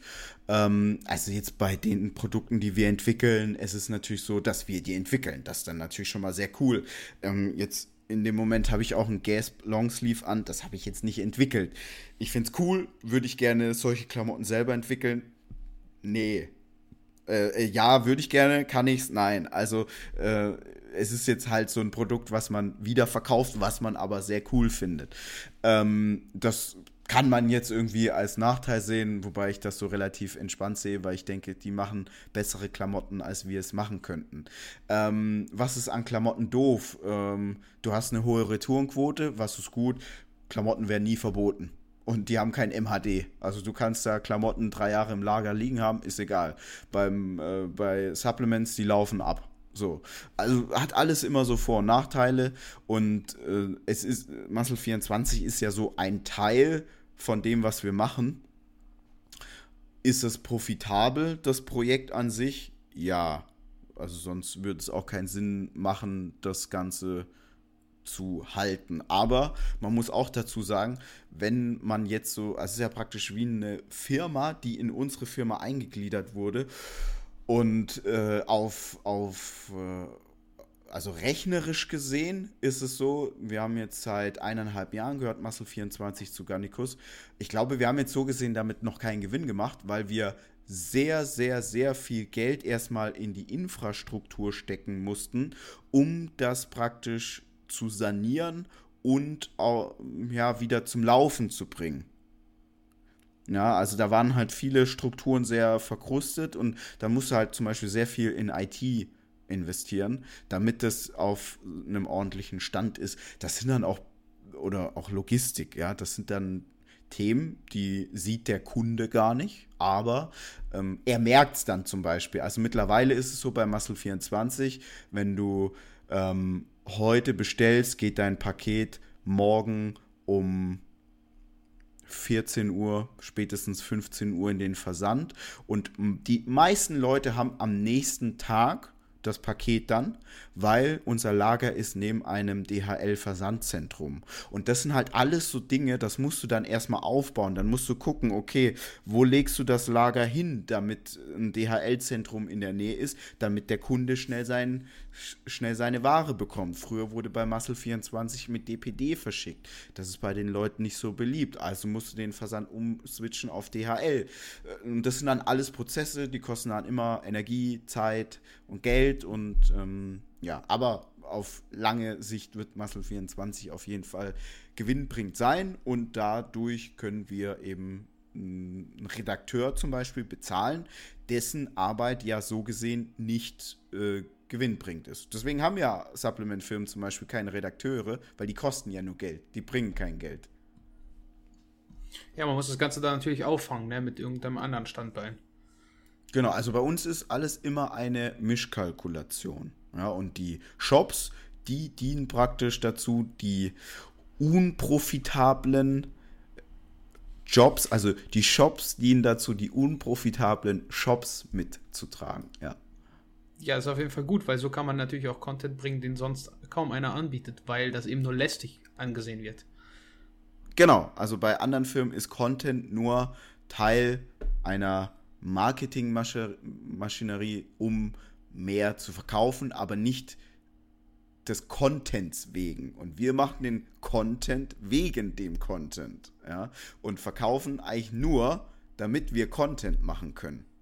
Und das ist das grundlegende, das ist der grundlegende Unterschied. Ich glaube, das ist ein, äh, ein gutes letztes Stichwort zu diesem Thema, würde ich sagen. Ich würde vielleicht noch mal darauf eingehen, was mich persönlich wieder interessieren würde, aber ich weiß gar nicht, ob sich die Leute da so viel interessieren, wie das Ganze so businessmäßig funktioniert, mhm. sondern du warst ja schon immer Fitness-Fan. Mhm. Und das heißt, du warst, hast wahrscheinlich auch irgendwie gut zu deiner Zeit gab es jetzt keine Fitness-YouTuber, so wie jetzt. Jetzt kennt jeder irgendwie einen Sascha Huber gefühlt. Damals gab es sowas mhm. nicht, oder? Mm, also jetzt vor zehn Jahren nicht, nee. Okay. Also ich bin ja jetzt 33, als ich mit 17, 16 angefangen habe, nicht. Und äh, vor zehn Jahren gab es das zwar schon, also ich glaube Flavio, Flavio Simonetti, ich glaube auch Görki, die gab es da schon, aber ich persönlich kannte die da nicht. Ja, Uwe war, glaube ich, auch so einer, Flying Uwe, der hat aber noch Kickbox-Videos gemacht. Ähm, wie war das, als du das erste Mal auf so einer FIBO warst? Und gut, die zweite Frage kommt dann gleich im Anschluss. Beantworte ja. das erstmal vielleicht. Ähm, also, als ich generell das erste Mal auf der FIBO war, genau. da war ich ja noch ein normaler Fitness-Fan. Das war vor Garnikus. Und das war für mich auf jeden Fall ähm, schon etwas Besonderes, weil ich dann das erste Mal professionelle Bodybuilder in Live gesehen habe. Und all das, was ich nur aus Magazinen und dem Internet kannte, habe ich halt live gesehen. Und man muss ja auch so sagen, also ich war, glaube ich, vor fast zehn Jahren das erste Mal auf der FIBO. Ähm, da hast du jetzt auch, wenn du im Gym warst, wenige richtig krasse Bodybuilder gesehen. Du hast muskulöse Frauen nie gesehen.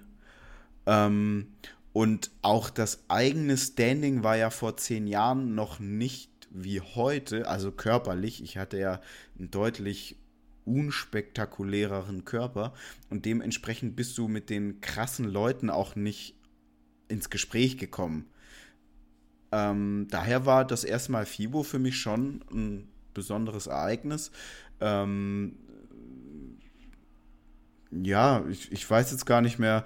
Mir, mir ist auf jeden Fall so im Gedächtnis geblieben, dass ich das so sehr imposant fand, die ganzen Profis zu sehen. Ich fand es sehr interessant und imposant und faszinierend, so viele ähm, sehr trainierte Frauen zu sehen. Also jetzt gar nicht nur Bodybuilderinnen, sondern auch praktisch Bikini-Mädels, auch wenn, ich weiß gar nicht, ob es zu der Zeit schon Bikini-Athletinnen gab, aber einfach Frauen, die super trainiert sind, gemachte Brüste, mega, mega gut aussehen. Es war für mich schon faszinierend und ich fand das schon sehr cool und es hatte natürlich alles anders als heute noch eine sehr große Magic. Ja, es hatte viel Magic. Und auf diese Magic wollte ich jetzt zum Sprechen kommen. Was war denn dann so die erste Enttäuschung, beziehungsweise auch vielleicht die größte Enttäuschung, als du dann so ein bisschen hinter den Kulissen warst, vielleicht nicht direkt am Anfang, sondern nach einem Jahr, zwei, ja. als Gannikus so das erste Mal auf der FIBO als Gannikus war. Und was war da so für dich, was hat dich so getroffen? Keine Ahnung, vielleicht hast du irgendjemand gesehen, der war dann auf total der unfreundlich. FIBO oder, oder generell, was die Fitnessindustrie angeht? Erstmal FIBO, danach Fitnessindustrie. Okay. Also FIBO würde ich jetzt sagen, ähm, es war dann enttäuschend, wenn jemand nicht so gut aussah, wie er immer in den Magazinen aussah oder damals dann schon auch auf Social Media. Wenn er nicht so gut, nicht so imposant, ähm, das war für mich dann enttäuschend. Ich kann mich zum Beispiel noch an einen Bodybuilder erinnern, ähm, der hieß Zack oder Zack Khan. Den kennt man heute nicht mehr so. Kennst du den? Ich kenne den noch auch nur grob irgendwie mal seinen Namen gesehen und ein, zwei Bilder. Ich glaube auch, okay. ihr habt den mal angesprochen irgendwie oder einen Post oder sowas gemacht. Ja, bestimmt mal einen Artikel ja. der, über irgendwie ein Comeback oder genau, so. Genau, sowas. Kann gut sein. Ähm, als ich den dann so gesehen habe und der war dann so voll, ähm, ja, der stand so trantütig da und dann dachte ich so, wow, ich dachte, das ist voll der coole Typ. Oder Johnny Jackson, äh, mit dem wollte ich ein Foto machen. Und der hat, hat dann sich nicht mehr umgedreht und einen einfach so ignoriert. Ja, das fand ich dann natürlich auch doof. Ähm, wer mich damals sehr positiv überrascht hat, war Larissa, Larissa Rice.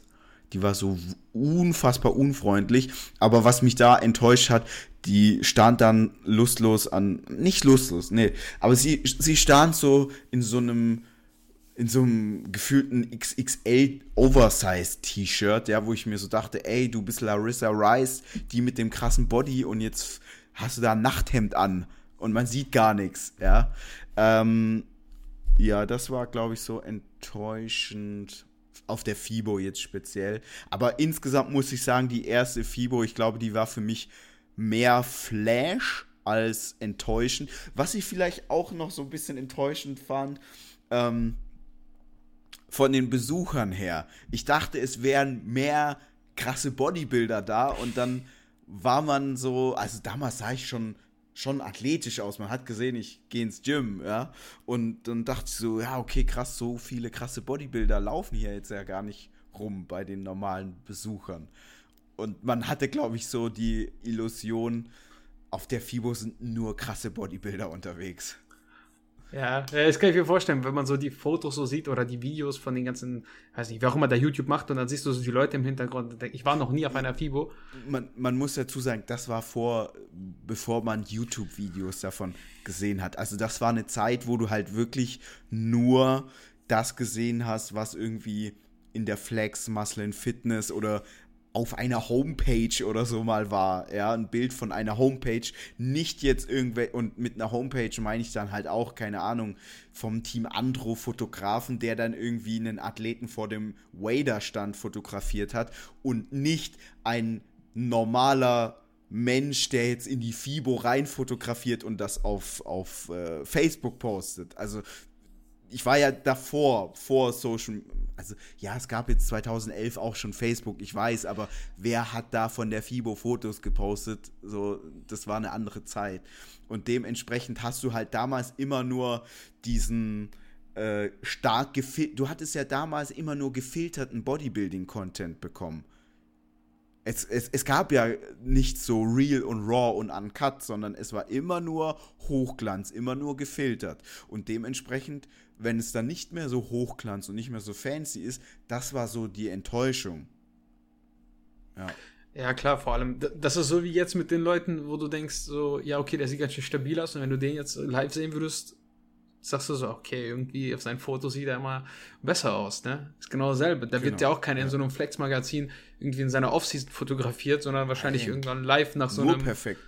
Nach, nach seinem Wettkampf oder vielleicht vor dem Wettkampf, genau. irgendwie sowas, ne? Ja was, gut, das, das kann man nachvollziehen, so dass man die Leute, ja. entweder waren die komplett unfreundlich oder die waren vielleicht auch welche super nett, das gibt es ja auch häufiger mhm. mal. Also so die gängigen Sachen. Was war denn so, was, was hast du das zweite gesagt? Wie war das? Die Enttäuschung, ähm, die anfänglichen Enttäuschungen in der Fitnessindustrie. Genau, genau. Da war für mich die größte Enttäuschung, also ich habe ja das Ganze angefangen, weil ich die Sache sehr geliebt habe und ein Fan von der Sache war. Ich war ja ein ganz normaler Typ. Ich habe, wenn ich Supplements gekauft habe, geguckt, wo kriege ich die am billigsten her. Ich hatte keinen Papa, der irgendwie ein Gym hatte und ich habe schon als Kind im Gym trainiert oder so. Nein, alles, alles so ganz normal. Ja wie ein Mensch, der einfach so sich im Gym anmeldet und dann da langsam reinwächst. Und dann habe ich irgendwann gesagt, so, ich will damit mein Geld verdienen und ich finde die Sache so cool, ich will da was machen, ich will da was mir aufbauen und bin dann da reingegangen und habe dann so mich versucht hochzukämpfen.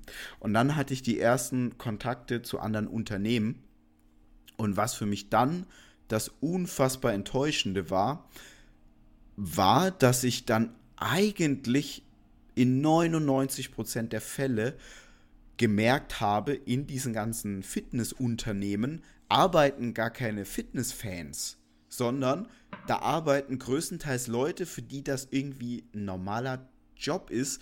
Und heute arbeiten die bei einer Firma, die irgendwie Eiweißshakes verkauft und morgen arbeiten die bei einer Firma, die Schrauben verkauft und den ist es egal, die sind halt Bürokaufmann oder die sind eben, weiß ich nicht, ITler oder Vertriebs, Vertriebler oder so. Aber es ging denen so nie um die Sache und die waren nie Fitnessfans. Und das war für mich so die ersten, würde ich sagen, die ersten zwei Jahre und gerade so ganz am Anfang, wo ich auch noch nicht davon richtig leben konnte, war das für mich schon ich habe mich so geärgert, weil ich dachte, ey, ich finde die Sache so geil, ja. Ich war jetzt nicht der krasseste Bodybuilder oder sonst irgendwas, aber ich fand es einfach so cool, ja. Und dann dachte ich mir, ich liebe das, ich finde das so cool und ich kann jetzt nicht irgendwie in der Branche aktiv sein und da meine Brötchen verdienen, aber die, denen das eigentlich so egal ist,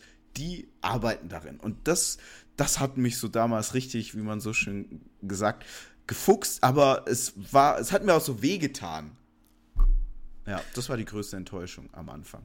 Das, das kann ich richtig gut nachvollziehen. Äh, so ähnlich geht es mir, wenn ich so manchmal so die Leute sehe. ich arbeite im Studio noch zu, äh, zwischendurch so ein bisschen mhm. äh, als Aushilfe einfach. Ähm, wenn du dann so manchmal so Leute hast, die haben da gar keinen Bock drauf, zum Beispiel, und denkst du so, Alter, jetzt Vollgas, Training, weißt mhm. du, so. Yeah. Und die sagen dann so, ja, ey, das ist voll die Last und ich habe da irgendwie so, weiß ich nicht, muss ich gucken und nach der Arbeit und das ist so schwer und denkst du so, Alter, komm schon, ey, ne? Oder auch so Trainer, ey, der andere Alex, ich weiß nicht, hast du mitbekommen, wir machen das ja manchmal zu zweit. Yeah. Der sagt, äh, der hat eine, der macht eher so Personal Coaching online mhm. und der hat eine Kundin oder eine potenzielle Kundin gehabt, die war vorher bei jemandem im Coaching, der hat 300 Euro von ihr genommen und das mhm. Einzige, was sie bekommen hat, war irgendwie so, so eine Word-Datei. Mhm. und das war's. Okay. Der, der, hat sich dann auch nicht mehr bei der gemeldet. So.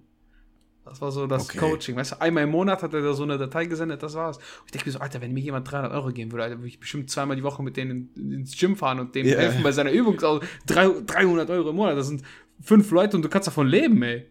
Ja. Also ist vielleicht nicht gut, aber du kannst davon leben.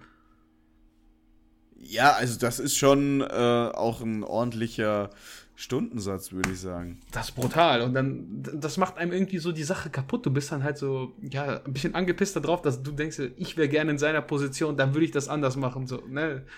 Ja. ja. Kann ich, kann ich gut nachvollziehen. Finde ich cool.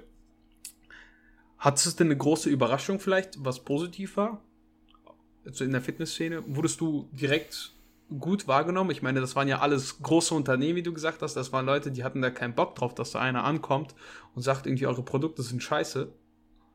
Da gab es sicherlich den ähm, einen oder anderen Ärger, oder? Ja, aber also du hattest ja jetzt erst gefragt, ähm, wurde man da angenommen? Ich glaube, man wurde da lange Zeit erstmal belächelt. Das war lange Zeit definitiv so. Ich glaube, die haben das viele, viele haben das nicht so ernst genommen. Ähm, das hat auch, also sehr lange äh, nicht, wurde man nicht ernst genommen. Ähm, was aber auch zu einem großen Teil daran liegt und oder lag, dass die Firmen sehr, sehr wenig Online-Marketing-Know-how haben und hatten. Und deswegen haben die das alles so gar nicht gecheckt muss man schon sagen. Also die allermeisten Firmen haben das nicht wirklich gecheckt, was man da macht und auch wie viel. Man hat eigentlich relativ schnell recht viele Menschen erreicht, weil ich habe mir wirklich sehr, sehr viel Wissen angeeignet, was so Online-Marketing angeht und was den Aufbau von so einer Reichweite angeht. Und deswegen ähm, war das eigentlich schon so, dass man im Jahr 2014 hatte man dann schon so erste Hype-Wellen und hat dann schon mehrere hunderttausend Menschen mit diversen Themen erreicht. Aber ja, das haben die Firmen meistens gar nicht so gerallt, weil, wie gesagt, das ähm, Online-Marketing-Know-how war da immer zu gering. Und was war die zweite Frage? Ob du positiv überrascht wurdest. Ach so, ähm. Da ist mir jetzt ehrlich gesagt nichts in Erinnerung, wo ich dachte, oder was jetzt irgendwie noch so da ist, wo ich gesagt habe, positiv. Eigentlich nicht, nee. Also kann ich bin mir auch ziemlich sicher, da gab es jetzt gar nicht so viel. Die positiven Überraschungen waren dann, glaube ich, für mich eher ähm, die Menschen, die ich relativ früh gewinnen konnte, den Weg mit mir zu gehen ähm, und die daran geglaubt haben. Aber ich glaube, das war so, das ist jetzt für mich außen vorgenommen von der Fitnessindustrie. Ich habe die nicht in der Fitnessindustrie oder in der Fitnessszene kennengelernt. Niemand, der am Anfang irgendwie mal als, als Freelancer oder als Kumpel irgendwie für einen gearbeitet hat, kam aus der Fitnessindustrie, sondern es waren alles so wie ich Fitnessfans. Und die hatten Bock drauf und die haben an die Sache geglaubt. Und das war für mich und ist bis heute noch das Positivste, weil ohne diese Menschen wäre das gar nicht so groß jetzt geworden. Ich habe das ja nie alleine gemacht. Ich habe das auch nie so gesagt und auch nie so dargestellt. Meinst du, du wurdest von den Firmen in Anführungszeichen belächelt, weil die, also haben die das nicht verstanden? Ist das so ähnlich wie mit den Bodybuildern, die über die Fitness-YouTuber sagen, hey, was machen die da, sind alles Clowns, und aber die haben halt Reichweite, weil das gut ankommt. Die wissen, wie sie sich in Szene zu setzen haben. Und dass die da so ein bisschen so eine Art Neid hintersteckt oder steckte, ich glaube, nee, ich bin mir ziemlich sicher, die Firmen, die waren nie neidisch, das glaube ich nicht, sondern aufgrund ihrer Unwissenheit haben die das halt nicht verstanden und dementsprechend konnten die das auch nicht ernst nehmen. Also das ist beispielsweise, ähm, wenn jetzt du nicht weißt, dass irgendwie dieser Coronavirus äh, tendenziell gefährlich sein kann, ähm, dann wirst du einfach auch relativ entspannt irgendwie mit deinen Mitmenschen umgehen und wirst jetzt irgendwie auf Großveranstaltungen gehen, ähm, so wie noch vor einem Jahr. Ja, da haben wir auch alles gemacht ähm, und aus einer Unwissenheit heraus. Oder ja, doch vor ziemlich genau einem Jahr kam dieses Coronavirus. Es gibt jetzt so ungefähr, also das, das ist jetzt so, ja, doch seit einem Jahr so bekannt. Also ich kenne das jetzt so seit einem Jahr. Damals noch in Asien gab es das so. Aber ich habe das jetzt auch nicht gewusst ist das gefährlich, ist nicht gefährlich? Dachte so, ja gut, kriegen halt ein paar, paar Asiaten, was juckt mich das, ja. Also so wie, meine ich jetzt gar nicht böse, aber so denkt ja jeder Mensch, ja. Die Menschen wissen auch, es gibt Malaria, ja, aber wer, wer in Deutschland hat Malaria? So, wissen die, ja okay, kriegen halt irgendwelche Menschen in Afrika, so, braucht mich ja nicht so zu interessieren. Und ich glaube, so war das mit Gannikus. Ähm, wie gesagt, in den Fitnessfirmen haben, vor allem, wir reden jetzt so vom Jahr 2013, 14, da haben tendenziell Menschen Ü35, eher Ü40 gearbeitet, die jetzt auch nicht irgendwie schon die Facebook-App installiert hatten auf ihrem Samsung Galaxy S2. Ja, wir sind jetzt so in dieser Zeit. Ja, man darf nicht vergessen, es hat sich jetzt sehr schnell sehr viel getan innerhalb von 5, 6, 7, 8 Jahren wenn du sagst, hat sich viel getan, was schockt dich jetzt immer noch so in der Fitnessszene jetzt? Ich bin oft schockiert, wenn ich so mitbekomme, dass zum Beispiel Leute immer noch irgendwie Testo-Booster, Fettburner, BCAAs und sowas kaufen. Oder ähm, wenn Leute so wirklich so einen Müllbooster sich holen, in dem Betalanin, Kreatin, Koffein und irgendwie ein Gramm Citrullin ist und die ein Gannikus-Follower sind, dann denke ich so, what the fuck, wie, wie kann das sein? Also das ist, das sowas schockt mich da noch, ähm, wenn, wenn Menschen noch so, so, so, so wie im Jahr 2010 agieren. Ich sag nicht, dass jeder jetzt irgendwie voll science-based oder sonst irgendwas, aber ich denke so, wenn du in diesem Gannikus-Dunstkreis irgendwie unterwegs bist, dann hast du jetzt schon mitbekommen, BCAAs ist jetzt nicht das beste Investment. Du kannst die 30, 40 Euro definitiv supplementtechnisch anders ausgeben. So, und das, das schockt mich noch. okay. Das ist das, was dich schockt. Hätte ich jetzt nicht gewartet. Ich dachte, da kommt ja? jetzt vielleicht. Ja. Äh, okay. Ja, weiß nicht. Ich denke, die meisten Leute, die wirklich drin sind, die sind da schon besser belesen. Ne? Die kennen da sich aus. Oder meinst du es immer noch so, dass es echt viele gibt, die irgendeinen Scheiß machen? Ja. Echt? Also deswegen gibt es ja auch noch so viele scheiß Produkte.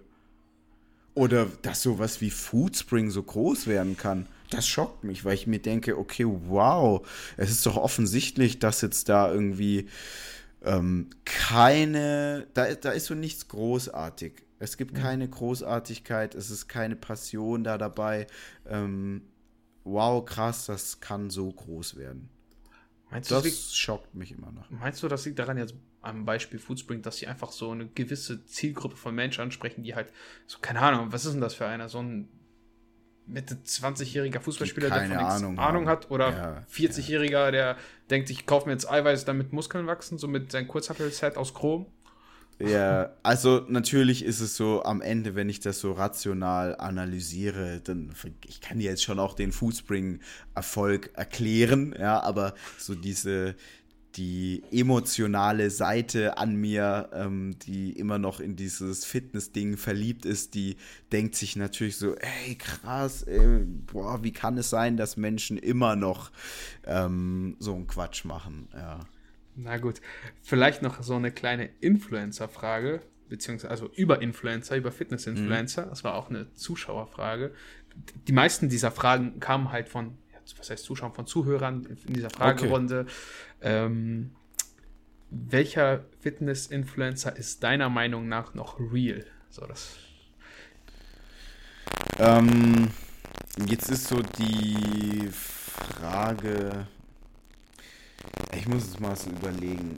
Also ich glaube, es gibt schon einige, die real sind. Ähm, ich glaube jetzt zum Beispiel Brosep mein Gurky, Lea Loves Lifting. Ich denke schon, das sind jetzt zum Beispiel Leute, die sind real. Ähm, ich, denke, es gibt auch noch mehr. Ähm, aber das sind eigentlich jetzt für mich, für mich schon so drei Positivbeispiele. Wo ich jetzt, ich jetzt auch nicht, ja, ich denke nicht, dass die sich großartig verstellen. Ähm, aufgrund deiner überraschenden Frage ähm, würde, mich, würde mich interessieren, warum, warum überraschen, überraschen dich drei, drei oder wer von den drei überrascht dich? Ähm, also ich weiß nicht, was ich von Lea Lost Lifting halten soll. Brosep auf jeden Fall cool, Content ist cool, macht sein Ding, ist da voll auf dieser Schiene, versucht jetzt Ami-Zeug gut in Deutschland zu etablieren. Im Endeffekt spricht ja auch nichts gegen. Ist ist ja nicht falsch, ne? wenn die Leute sich einfach nicht auf Englisch das ja, belesen ja, können oder irgendwie angucken können. So ist für ihn gut, genau. Ja, äh, wen hat's da noch? Görki. Görki. Görki. Görki ist äh, cooler Typ, den, mit dem habe ich ja ein bisschen näher Kontakt. Ich weiß nicht, ob es mitbekommen hast. Stimmt, der, der, der, der, aber genau. Das war der Grund, warum ich, warum ich äh, also der ist absolut sympathisch ähm, ich weiß nicht, ich kannte den ja vorher auch nicht, ich habe ja auch noch ganz kurz mit dem Kontakt gehabt, war super freundlich, super, so, weißt du, gibt ja Leute, die denken dann, die sind was Besseres. Mhm. Wenn, die, wenn du halt, die entscheiden ja anhand dieser Followerzahlen so, okay, ich habe jetzt 40.000, 50.000 und ich bin was Besseres, was will der eigentlich von mir? Den, den will eh keiner so hören. Mhm. Ne? Da war Christoph, der war schon echt cool, hat mir viele Möglichkeiten noch gegeben, deswegen da, das ist super Typ, von dem kann ich nur gut sprechen. Ähm, ja, und Lea Lost Lifting einfach also für mich persönlich, das ist jetzt meine persönliche Meinung, und falls Lea das irgendwann mal hören sollte, soll sie sich bitte nicht angegriffen fühlen, auch wenn ich nicht glaube, dass er es mitbekommt. Aber mich, also es, ich finde, es spricht irgendwie, es ist sehr, wie soll man das sagen, sie verkörpert ein Körperbild mhm. an Menschen, die offensichtlich danach streben, aber mit Problemen, also mit Problemen kämpfen. Also sie sieht aus wie jemand, der keine Ahnung, sie hat ein Sixpack, sie hat gemachte Brüste, sieht gut aus. Das ist nicht das Ding, das ist nicht das, worauf mhm. ich hinaus will. Aber ihre Zielgruppe sind einfach Mädels, die irgendeine Essstörung haben zum größten Teil, auch wenn sie das nicht möchte. Das also man, warum ich jetzt zum Beispiel eine Lea da auch genannt habe, ich kenne Lea nicht, also persönlich kenne ich sie auch und auch schon ein paar Jahre, aber ich kenne sie einfach auch, ähm, äh, was jetzt so ihr, ihr Social Media Dasein angeht schon richtig lange. Also ich, Lea, äh, ich würde jetzt sagen, äh, die kommt auch aus so sehr einfachen Verhältnissen. Und ich kenne noch die Videos, die sie damals in ihrer DDR-Küche gemacht hat im Plattenbau. So. Und äh, ich habe die ja auch immer verfolgt, mal mehr, mal weniger.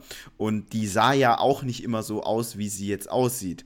Und wenn man sich jetzt mal anguckt, wie sie mal aussah, für viele Menschen ist ja oft so, dass sie denken, ja, okay, aber der hat ja so und so die Genetik und der ist ja da und da gesegnet. Aber man kann jetzt bei einer Lea sagen, die ist ja jetzt mit nichts gesegnet gewesen von ihrem Ursprung her. Und dementsprechend ähm, ist das ja so eine, eine Journey, die sie durchgemacht hat, die ich zum einen mitbekommen habe. Und zum anderen muss man auch sagen, dass sie schon sehr offen und transparent mit ihren Schwächen umgeht. Also beispielsweise hatte sie vor kurzem in der Story so ein Bild gepostet von ihren Brüsten, ähm, die nach der Brust-OP echt sehr verunglückt waren. Also die sahen nicht immer werden die Brüste nach einer Brust-OP besser. So. Und das ist natürlich schon so eine wahnsinnige Transparenz, wo ich jetzt auch sage, also ist, Brust-OP ist jetzt nichts, wo ich mich mega mit beschäftige. Ein bisschen schon auch, ja, weil ich bekomme es ja bei meiner Freundin mit und da ist das ja auch ein Thema. Ähm, die hat auch äh, gemachte Brüste, deswegen ist das, bin ich da jetzt mehr drin als jetzt irgendwie ein 18-Jähriger, der noch nie Möps in der Hand hatte, aber ähm, ich kriege das jetzt nicht wirklich mit. Ähm, dass da Frauen auch mal irgendwie so die negativen Auswirkungen oder Ergebnisse zeigen. Und äh, dann ist so das, was du sagst, ähm, ich würde sagen, eine Lea hat so eine sehr ähm, körperlich ja, gut aussehende Seite, aber die hat natürlich auch ihre körperlichen Schwächen und Wehwehchen, ob das jetzt irgendwelche ähm, Wassereinspeicherung oder wie heißt es, Lip Lipodem? Ja, ich glaube ja. Ja, ich, ich glaube ja. Auch das ist jetzt so kein Thema, wo ich so tief drin bin. Ähm, aber das zeigt sie ja alles, ja. Und ähm, de, das finde ich dann schon cool. Also wenn ich jetzt eine Frau wäre, würde ich das cool finden. So, und äh, die macht das dann natürlich auch auf eine Art und Weise, wo ich dann denke, das ist so, ich schätze mal schon recht authentisch. Ja. Ja, also sie ist relativ offen und sie geht auch auf vieles ein, so ist nicht. Ich meinte jetzt nur, dass. Du, du verstehst, glaube ich, worauf ich hinaus will, oder? Wenn du diese Zielgruppe an Menschen hast, aber dann halt so aussiehst, dann. Also es könnte den Gedanken bei denen fördern, dass die sich mit dem, was die machen, mit ihren Essstörungen und sowas, irgendwann so aussehen werden, eventuell, weil die ja sehr dünn ist. Aber sie klärt ja auch auf, was so Essstörungen und so weiter angeht. Ich finde es ehrlich gesagt deutlich grotesker, wenn die Leute ähm, IFBB-Pros nacheifern. ja. Ist es das ist, da muss ich mir schon an den Kopf fassen, wenn Leute irgendwie einen IFBB Pro fragen, wie sieht sein Ernährungsplan aus. Wenn sie ihn fragen aus Interesse, cool, alles gut. Wenn sie aber fragen, um das nachzumachen oder wie er trainiert, dann denke ich mir so, Alter, du kommst jetzt gerade aus der Spätschicht. Frag niemanden, dem, der jeden Tag erst um halb elf aufsteht, wie er trainiert und wie er isst, weil du es genauso machen willst. Wenn du sagst, ich bin, äh, natürlich, wenn jetzt Bigrami irgendwie äh, Full Day of Eating macht und 12.000 Kalorien isst, zieh's mir auch rein. Aber nicht, weil ich sage, ey, geil, mache ich ab morgen auch so, sondern weil es einfach spektakulär ist, ja. Es ist interessant, es ist spektakulär. Und ehrlich gesagt, das finde ich deutlich, ähm, ähm, ich finde es schon negativ, wenn dann auch äh, Profis nicht so ehrlich sind und äh, so transparent sind und die ganze Geschichte erzählen. Wenn dann erzählt wird, ich nehme Kohlenhydrate vor, während und nach dem Training, dann denke ich mir, ja, du Arschloch, sag auch, dass du Insulin nimmst während dem Training und dass, wenn du da kein Intra-Workout mit Zucker saufen würdest, du, du würdest verrecken. So, sag das. Und das finde ich schlimmer, ähm, wie äh, jetzt eine Person, die so eine gewisse Journey durchgemacht hat, aber auch immer noch die Schattenseiten zeigt. Ja, die sagt, ja, jetzt habe ich so schöne Brüste, sieht mit BH gut aus, aber guck mal, Freunde, der erste Arzt, der die gemacht hat, der hat das voll verpfuscht. So.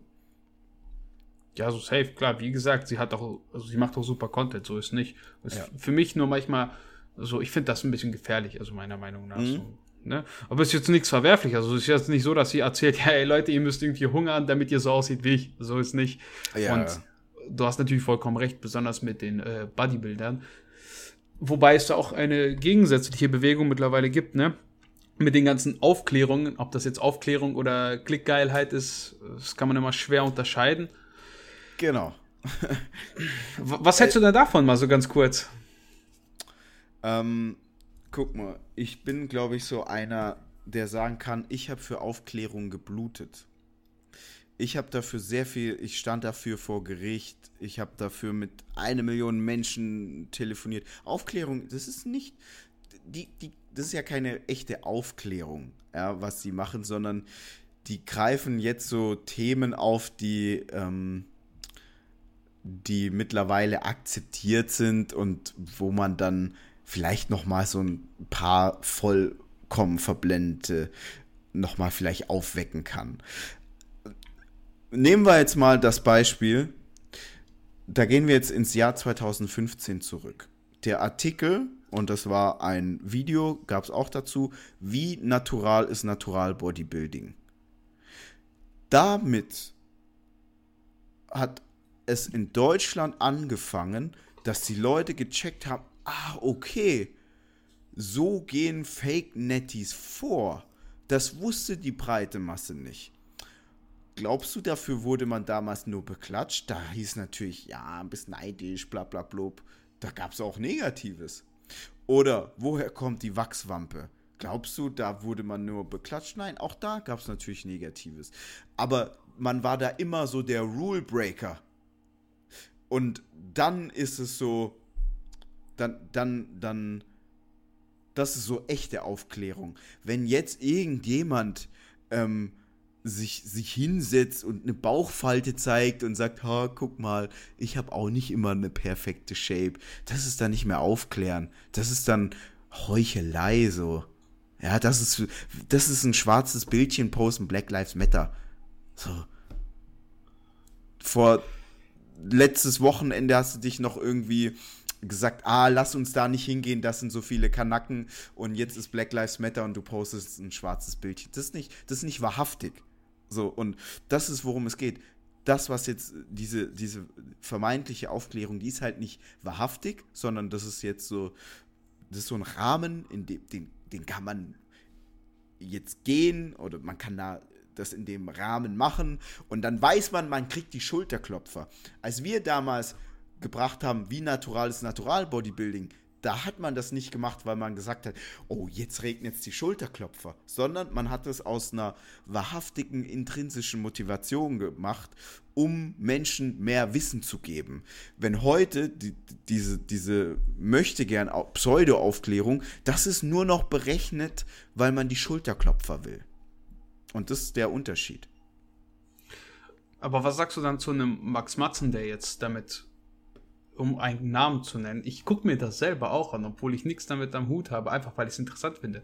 Wie siehst du das Ganze? Meinst du, er ist jetzt jemand, also jetzt nicht nur Max, aber die Leute, die auch dann vielleicht ihm nacheifern, weil er war einer der Ersten, der das gemacht hat, weil er sieht, okay, das läuft damit, damit kriege ich äh, Coachings rein, die Leute wissen, ich habe Ahnung davon, zumindest das, was er präsentiert. Ich denke, sonst würde er nicht so lange da im Internet rumschwirren, wenn er nicht Ahnung hätte von dem, was er da erzählt, weil irgendeiner schon kommen würde und sagen würde, du erzählst da Bullshit.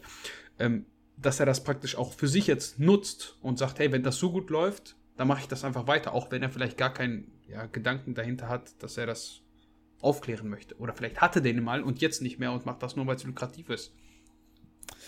Mm, also ich kann den Gedanken verstehen.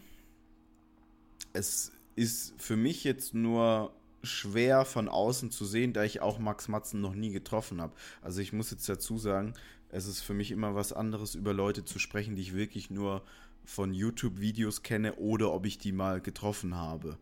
Ähm, und ich glaube, eine gewisse Wahrhaftigkeit mh, mm, ist, ist, ist, nicht immer so einfach, äh, sich dafür eine Seite zu entscheiden. Ähm, was ich so sagen kann, und da will ich jetzt allgemein IFBB-Pros oder Mensch oder Bodybuilder nehmen, die so die richtig dicken Jungs, die öffentlich über Stoff sprechen. Ich kann schon sagen, dass das sehr auffällig ist, dass bei uns, bei Gannikus, sich sehr viele Kunden melden, die mit diesen Coachings nicht zufrieden sind. Und die von diesen Coaches auch nicht würdig gecoacht werden. Und die Kunden, die kommen ja zu uns, weil sie wissen, okay, Gannikus, die standen schon oft für etwas ein, wahrhaftig. Und meine Stimme wird nicht gehört, aber wenn ich zu Gannikus gehe und die berichten darüber oder die kontaktieren den Athleten und sprechen das an, dann findet das Gehör. Und daher muss ich schon sagen, dass ich die Wahrhaftigkeit bei dieser Steroidaufklärung ähm, von vielen IFBB-Pros oder sehr dicken Jungs schon auch gerade in letzter Zeit stark anzweifeln muss. Weil das ist etwas, das so aktuell wöchentlich bei uns passiert, dass sich, wie gesagt, gerade junge Menschen melden, die sagen, ey, ich habe da ein Coaching gebucht. Ähm, Und der antwortet mir nicht mehr. Und die zeigen dann Screenshots und zeigen, stellen das glaubhaft dar und dann kontaktieren wir den IFBB Pro oder den Coach der IFBB Pros und auf einmal kriegen die ihr Geld zurück und dann heißt es, ja, ähm, ich habe die Nachricht nicht gesehen. Und die Leute, die schicken uns ja Videos von, den, von dem Gesprächsverlauf. Ja. Ähm, daher, ich bin, also ich kann den Gedankengang verstehen. Ich kann jetzt nicht sagen, wie es ein, ein Max Matzen sieht.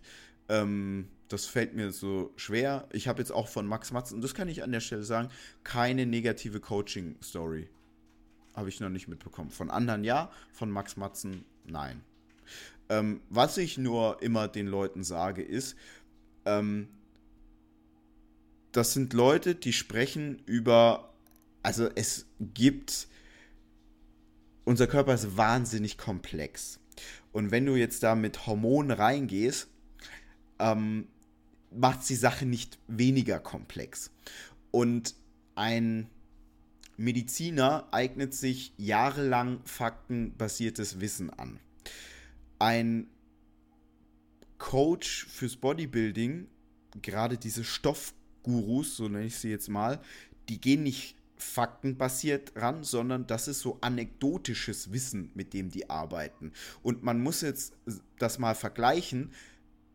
Also wer würde zu einem Arzt gehen, der kein Arzt ist, sondern der nur anekdotisch sich Wissen angeeignet hat und dann einen darüber berät, wie man jetzt seine Krebserkrankung behandelt oder ähnliches. Also es würde keiner auf die Idee kommen. Ich habe das auch noch nie mitbekommen, dass das jemand macht, ja, weil man würde dann sagen, ey, das ist ein Scharlatan, fall doch nicht auf den rein. Und ich will jetzt nicht sagen, alle Stoffgurus haben keine Ahnung. Aber man muss halt schon deutlich unterscheiden, wie ist eine Person an Wissen herangekommen und ähm, dementsprechend würde ich, glaube ich, auch immer das so sehr mit Vorsicht genießen. Und es ist halt alles immer so anekdotisch übertragen. Ja, so, so äh, vereinfacht gesagt für viele, die, für die das jetzt zu geschwollen ist, es Learning by Doing. Ja, und äh, ein Mediziner, der ein Studium abschließt, ist nicht Learning by Doing, sondern das ist faktenbasiertes Vorgehen. Da würde ich da allgemein immer ein bisschen vorsichtig sein mit solchen Gurus.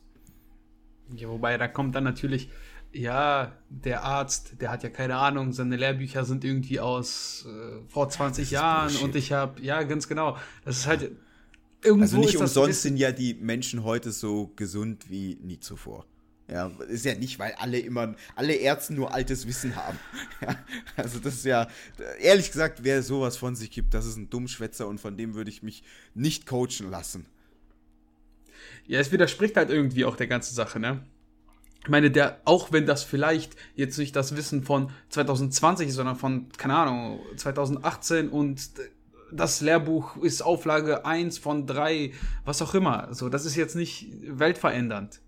Man muss ja, ja immer, also natürlich gibt es jetzt Ärzte, die irgendwie kurz vor der Rente sind und die jetzt, ähm, weiß ich nicht, schon zwölf Jahre kein Buch mehr in der Hand hatten ähm, und da einfach so ein eingefrorenes Wissen praktisch immer weiter vermitteln.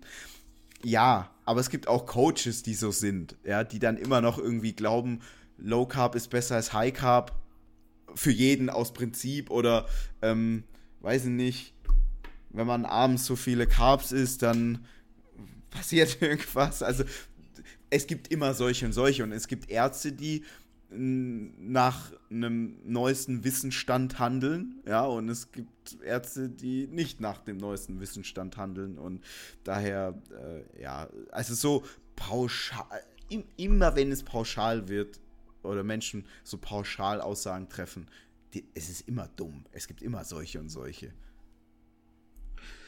die Leute wollen halt immer Pauschalantworten hören. Ne? Das sieht man auch immer, wenn so bei stimmt, ja. Fragerunden stimmt. und sowas, da wollen sie eine Pauschalantwort. Und wenn es ja, jetzt niemandem schadet, eine Pauschalantwort zu geben, dann kann man das durchaus machen. Aber bei Sachen, die jetzt eventuell irgendwie, also wenn jetzt einer sagt, vielleicht äh, High Carb ist besser zum Aufbauen, das wird dich jetzt nicht umbringen, wie wenn einer sagt, ja, du brauchst nicht unbedingt, wenn du Insulin konsumierst, Kohlenhydrate. Das könnte ich, äh, ja, ja, könnte schlimmer sein, ne? Stimmt. Ja. Deswegen, da kommt es auch immer drauf an. Aber du hast schon recht. Ja, Marcel, war cool auf jeden Fall. Du hast mir äh, ein paar coole Sachen erzählt. Also ich fand es interessant, besonders den ersten Teil mit den ganzen, Masse, wie du erzählt hast, mit Masse mhm. 24 und den äh, Lager und was da erst umstrukturiert wurde. Äh, paar coole Antworten auf jeden Fall. Vielleicht die allerletzte Frage für dich, weil wir jetzt schon fast zwei Stunden dabei sind und ich denke, du hast bestimmt heute Abend noch was Besseres vor. Nur noch Essen. Nur, nur, noch Essen, das klingt gut. Essen und Corona-Maßnahmen äh, mir anschauen. Ja, oh, das ist auf jeden Fall interessant. Mal sehen, was sich da ergeben hat. Bist du denn vorbereitet? Auf äh, sportlicher Ebene? Ähm, nein. Also ich wohne ja mitten in Berlin, wirklich mittendrin, habe eine ganz normale Wohnung und äh, ich bin jetzt auch nicht so ein Fan, irgendwie im eigenen Wohnzimmer zu trainieren, weil das ist so irgendwie halb gar. Ähm, daher, ich bin überhaupt nicht vorbereitet. Ich habe auch überhaupt keine Lust. Ähm, ich werde wieder bei einem Freund im Keller trainieren. Und äh, ja, ich gehe ja auch joggen zum Beispiel. Ähm, aber das ist halt alles nicht so. Ähm, ich bin sonst echt sehr aktiv. Also ich gehe auch mal schwimmen oder ich mache auch mal so Indoor-Cycling-Kurse, äh, gehe auch zum CrossFit, ähm, bisschen Kampfsport. Äh, und das fällt jetzt halt alles wieder weg. Also im Prinzip guckst du, dass du einfach irgendwie noch ein bisschen sportlich aktiv sein kannst, aber machst jetzt keine großen Gedanken drüber. Ja, also ich werde jetzt schon aktiv sein weiterhin, aber es ist halt so, ein, so eine abgespeckte Variante.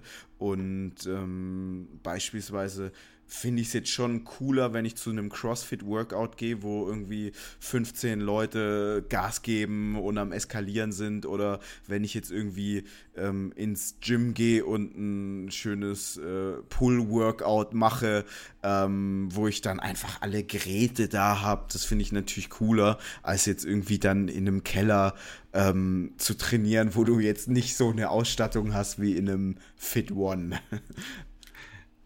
Ich muss sagen, ich be äh, bevorzuge lieber meine Garage. Okay. Auch wenn man es nicht glaubt. Wenn ähm, die gut ausgestattet ist, dann äh, kann das ja auch äh, definitiv hm, Spaß machen, ja. Ja, also ich habe jetzt keine Beinpresse oder sowas und keinen Beinbeuger, Strecker, ja, solche Geschichten natürlich nicht, aber. Habe ich seit zwei Jahren nicht mehr benutzt, sowas. Relativ gut, relativ gut ausgestattet. Gut, letzte Frage noch. Was würdest du einem 18-Jährigen raten, beziehungsweise äh, bezüglich Lebenseinstellung? Jetzt nicht äh, zwingend sportlich, klar, jeder sollte irgendwie Sport machen, aber versteift euch da nicht so drauf, aber so Mindset-mäßig. Ich würde ihm raten, immer wenn er ignorant ist, ist es falsch und ich würde ihm äh, raten, sich möglichst viel Wissen anzueignen.